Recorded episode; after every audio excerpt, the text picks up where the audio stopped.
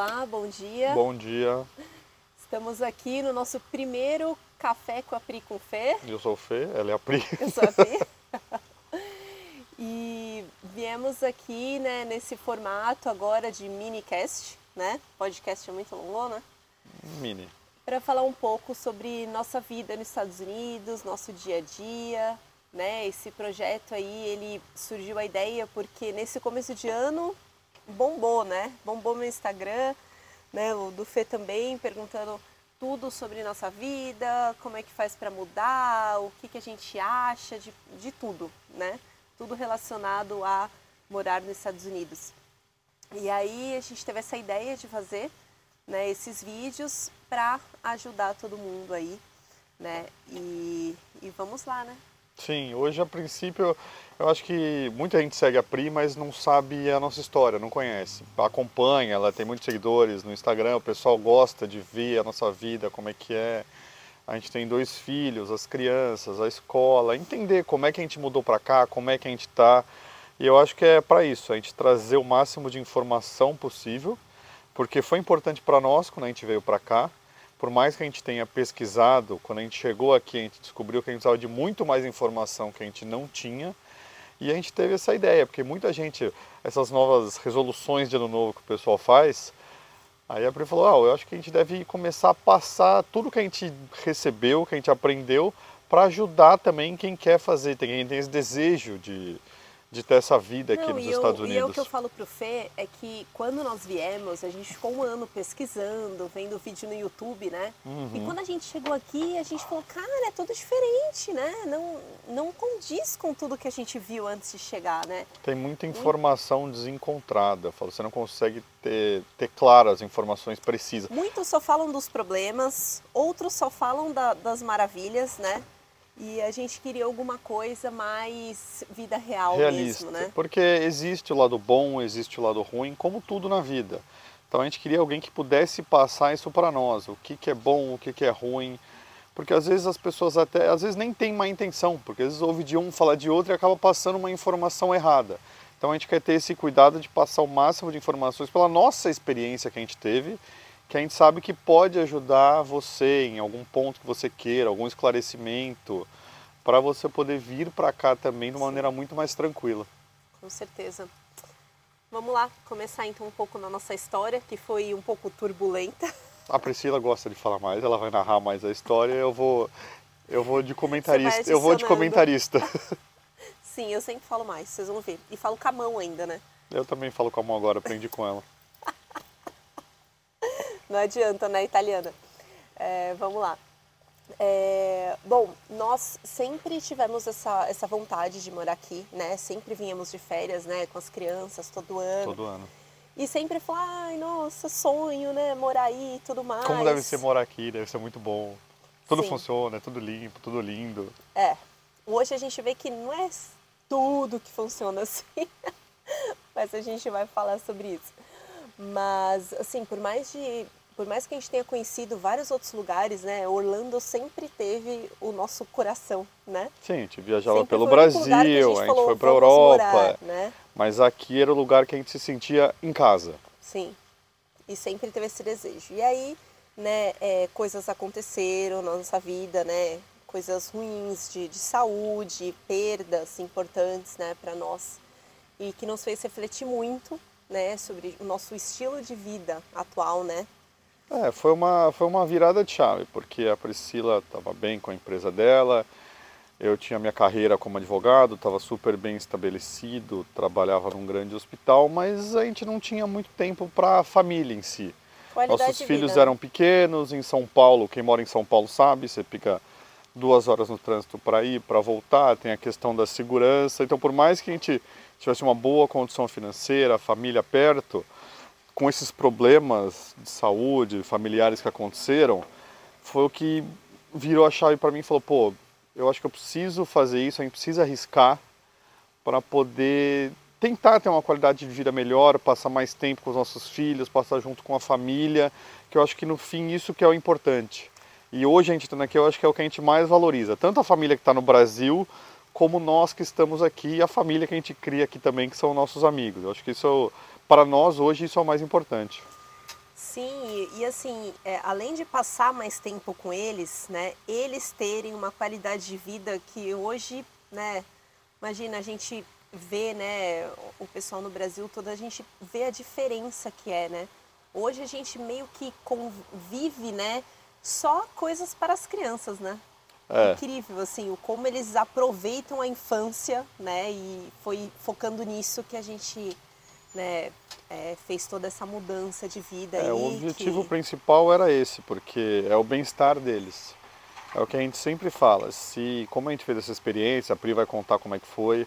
O, o principal ponto que a gente combina é isso. Se as crianças não estiverem bem, a gente não fica.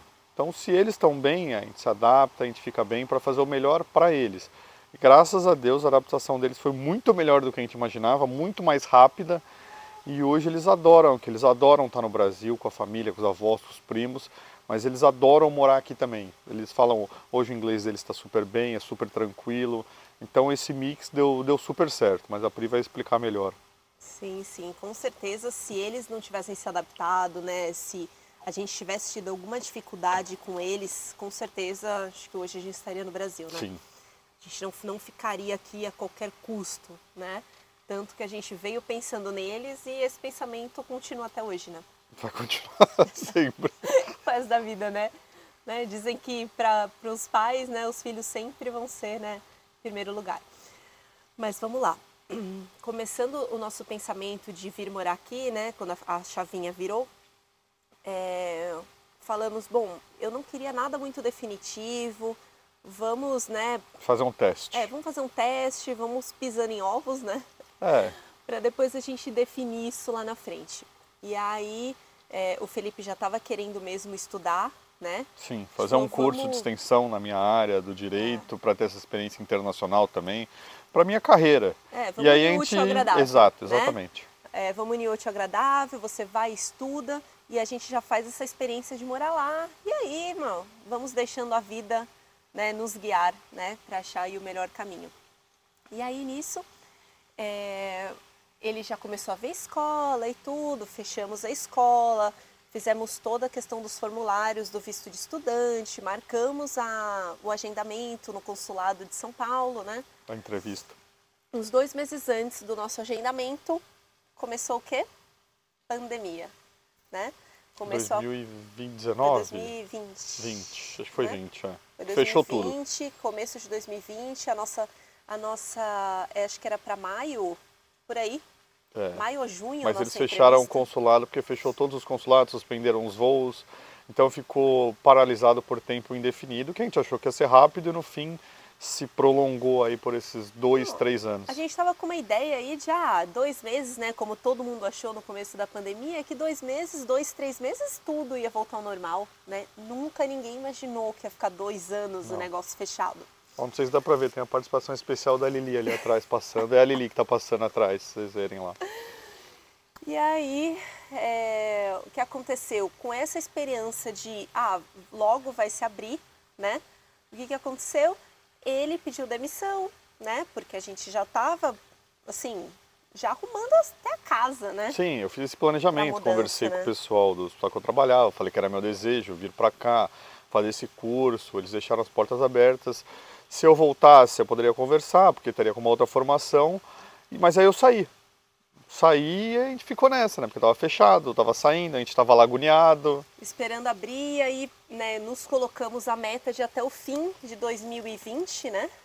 A gente definir isso, né? Se abrir, ótimo, pegaremos o visto de estudante, vamos, né, com tudo certinho, conforme o planejado. Ou, se não abrir, o que a gente vai fazer?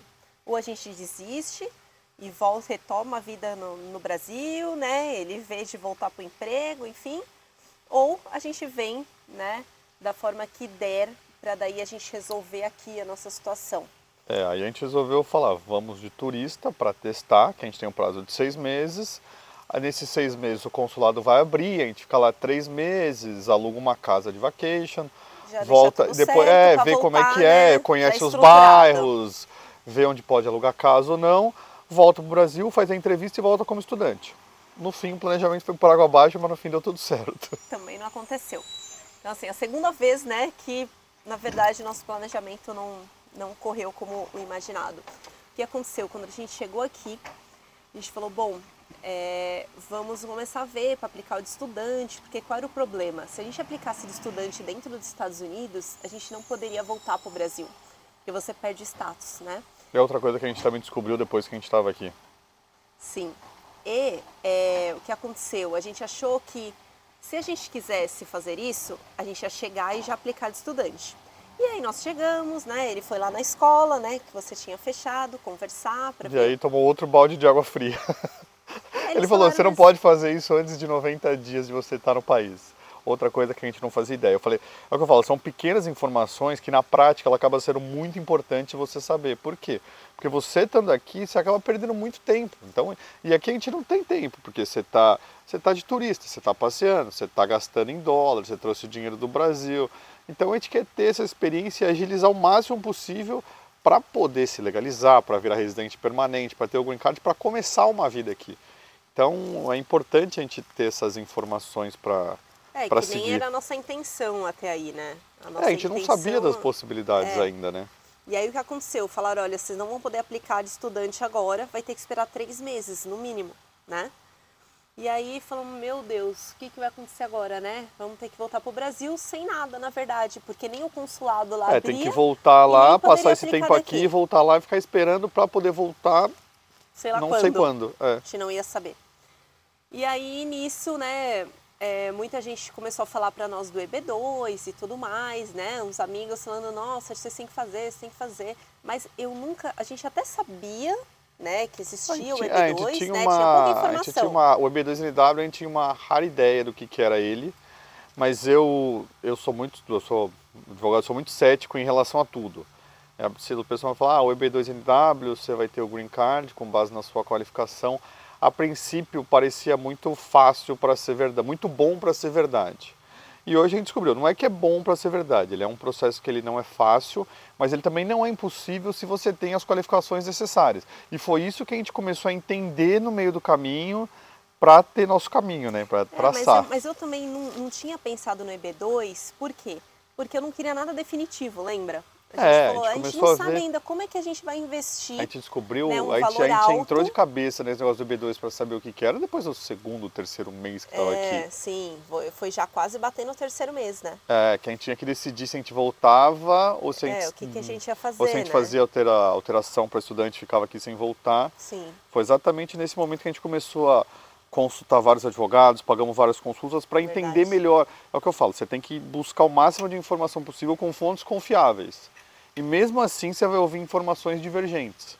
Então, isso que a gente tenta trazer as informações do modo mais claro, porque a gente passou por isso na pele, né? A gente sabe como é que é essa tensão, essa, essa agonia não, de assim, não saber se as coisas vão dar certo. Eu falava, né, nas entrevistas com os advogados, eu falava, olha, é, a gente vai, vai fazer o, o, estudante agora, mas eu já queria, né, todo mundo falando desse B2, entender como entender é que funciona. como é que é o custo e tudo mais para a gente já pensar num próximo passo, né? Caso o estudante não desse certo. E aí um desses advogados me falou: você já colocou na ponta do lápis, né? Você está achando que vai ser caro, você ainda não tem certeza se você quer ficar aqui, mas você já colocou na ponta do lápis o quanto você vai gastar para ficar de estudante aqui? Né? Então, e outra, né? Ele falou também a questão de é, se você tiver residência permanente, o, qualquer curso que você for fazer, qualquer estudo vai ser muito mais barato. Você pode né? estudar né? porque é que você não precisa do visto para estudar. Né? Como você, se você precisa do visto de estudante, ele encarece muito. Outra coisa que a gente também não sabia. E exatamente o que ele falou, você estando aqui como estudante, você vai ter que ter uma reserva financeira, que você não vai poder trabalhar. Então a gente mandava dinheiro do Brasil, mais a reserva que a gente trouxe.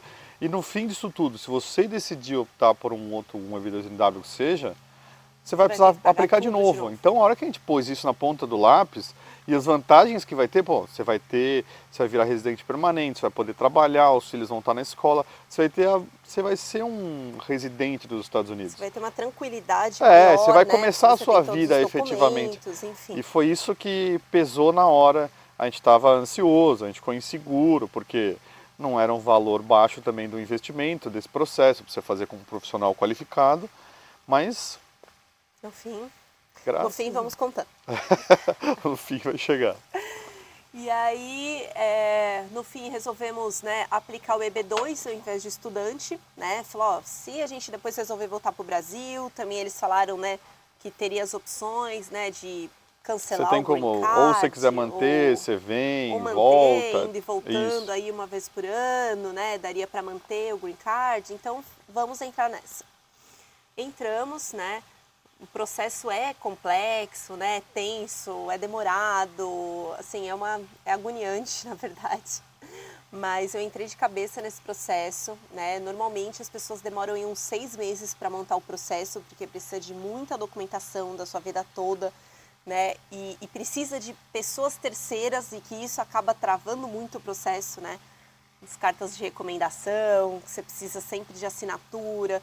Eu precisei é, falar com todos os meus ex-chefes, né, para eles me darem essas cartas. Enfim, é um processo meio demoradinho. Mas no fim, assim, eu entrei de cabeça, foquei nisso. É, em três, quatro meses eu estava com o processo pronto, né, para aplicar. Foi. É, na época ainda tinha alteração de status, né, o que hoje já dá uma complicada mais. Mas na época tinha alteração de status. É, então por a gente isso que a gente não por isso que a gente não precisou voltar para o Brasil. É, Porque a gente conseguiu protocolou mudar o processo. já para. A, a gente protocolou em nome da Priscila, eu e as crianças somos como dependentes, embora os dois fossem elegíveis, a gente optou por fazer por ela, que ela era empresária. E aí a gente fez o ajuste de status, que possibilita você ficar aqui esperando. Quem protocola hoje não consegue fazer porque ele tem o, backlog, mas a gente fez isso, só que a gente não podia voltar ao Brasil, mas a gente assumiu esse risco, falou vamos ficar. Vamos ficar aqui até sair o processo e, graças a Deus, foi um processo muito rápido, né? Foi. No Foi total tipo- deu praticamente um ano para pegar o green É, card. uns oito meses o processo, nosso processo foi aprovado, né? E, e aí mais aí uns três, quatro meses para chegar o green card, né? De fato. E graças a Deus deu tudo certo hoje, né? Deu, hoje a gente está muito mais tranquilo. É o que a gente sempre fala, a gente tem muitos amigos em, em São Paulo, onde a gente mora, que, que falam, ah, eu queria ir, eu quero ir. Eu falo, é importante a gente começar, porque é, foi o que a gente fez lá atrás, a gente decidiu dar esse primeiro passo. A gente sai da zona de conforto, é fato, todo mundo vai te chamar de maluco, falar, o que que vocês estão fazendo? não Família, precisa então? disso, você tem tudo. Mas você vai atrás de um sonho. Você fala, pô, eu acho mais fácil a gente se arrepender do que a gente fez do que o que a gente não fez. Se não desse certo, ótimo, não se adaptar, se a gente volta, segue nossa carreira, o que a gente fez não vai ser apagado, então a gente tem nossa carreira lá, a gente volta, termina. E se der certo, é uma nova oportunidade. Eu acho que a gente fez isso principalmente pelas crianças, que é um investimento no futuro deles. E no fim, hoje, é, com todos esses percalços, essas mudanças de rota, é, a gente agradece, né, por ter feito o EB2 logo, né? E, e assim, muita gente fala, ah, mas qual você acha que é o momento de fazer o EB2? Eu falo, eu acho que o momento é sempre o quanto antes, né? É a, mes é a mesma coisa que se falam aqui em fato de comprar casa, né? Ai, mas nossa, o juros está alto, o valor não sei o quê. assim, o- sempre antes É igual o melhor, tudo na né? vida, o cenário perfeito ele não existe. Falar, eu vou ter filho quando eu tiver dinheiro, tiver estabilizado, comprar uma casa quando o juros estiver baixo, tiver casa barata, Verdade. vou entrar com o visto quando eu tiver todo o dinheiro ou não. Eu acho que a questão é dar início. E, e para mim foi difícil porque eu nunca fui assim. Então eu tive que quebrar vários paradigmas na minha vida Eu- para para tomar essas decisões. E hoje eu vejo que foi muito bom, embora tenha sido difícil. Eu acho que essa questão de sair da zona de conforto gera muita Eu insegurança. fiz você sair, né? Um pouco. Eu já sou mais de arriscar, né? É, a, gente você. equilibra, a gente equilibra bem. Eu já não sou cética com nada, então eu, assim, eu acredito naquilo, né? É bom que um, um equilibra o Então- outro. A gente Com certeza. dá um bom time. Mas a gente vai vir aqui então falar, né, de várias, vários assuntos, né? É, educação, plano de saúde, que é um assunto recorrente. Saúde, vida, vida em geral. Eu acho que é o que a Pri mais recebe no Instagram dela de perguntas. Relação a, A casa, ah, como vocês casa, compraram a casa, onde, aonde vocês moram. A gente mora numa cidade que é perto de Orlando. Eu falo que é, subúrbio, né? eu falo que é a cidade Eles do interior aqui. aqui. Eu falo que a gente mora na grande Orlando aqui em St. Cloud. Sim. Então, o pessoal tem curiosidade de saber da nossa cidade, da escola das crianças, que é muito importante, como é que funciona. A gente tem dois filhos, um de 10, uma de 7, então tudo isso o pessoal tem muita curiosidade de saber. Quem não acompanha a Pri também pode acompanhar no Instagram dela, porque ela posta muito mais o dia a dia lá. Qual que é o seu Instagram? Pri underline Nakarato. Isso. Eu não costumo postar muito, então eu apareço mais no Instagram dela. Mas o pessoal tem bastante dúvida e a gente quer fazer isso justamente para esclarecer melhor. Eu acho que é para dar um, umas informações mais precisas, ajudar quem tem. Ou mesmo quem tem a curiosidade, falar, ah, eu não quero hoje, mas eu tenho esse sonho ainda um dia. Como é que eu posso tentar ver, me planejar? Porque é o que eu sempre comento com ela. Se a gente soubesse de tudo que a gente sabe quando a gente Nossa, começou o nosso planejamento lá atrás, né? a gente teria iniciado o processo do Brasil, teria vindo com o Green Card. Você evita alguns perrengues. A gente passou ótimo, deu tudo certo, acontece, fortaleceu a gente, nossa relação, a família. E, mas a gente quer ajudar quem, quem tem essa vontade. Errar menos também, né? Errar menos, isso, você aproveita o erro dos ter outros. mais tranquilidade, né? É. Nesse processo todo. Eu falo, apesar de tudo, vale muito a pena para nós, pelo menos, eu falo como experiência pessoal. Para mim, vale muito a pena tudo que a gente passou, tudo que a gente está vivendo, tudo que a gente vai viver. A gente está só começando a nossa vida aqui. A gente fala que a gente escutou isso quando a gente chegou aqui, eu acho que foi do, do vendedor da loja, né? Quando a gente chegou, a gente foi comprar o carro. Carro também a gente fala depois também, que é outra polêmica que tem aqui. Ele falou, ele falou para mim, aqui vocês nasceram de novo. Então tudo que vocês fizeram lá, aqui você está nascendo de novo.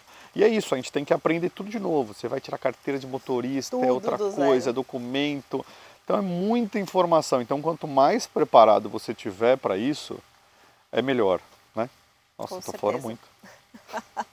Com certeza. E a gente vai estar tá aqui então agora, né, pelo menos uma ou duas vezes por semana, né, explicando. Podem me mandando também pergunta, tanto em qualquer plataforma aí que tiver mas que a gente vai lendo né, e respondendo Sim, aqui. Se tiverem dúvidas, vão falando, que a Pri vai falando, eu vou falando, a gente vai conversando aqui para ajudar vocês, nossa, tirar nossa as dúvidas. A intenção mesmo é, é, expor a nossa experiência e ajudar todo mundo, tá bom?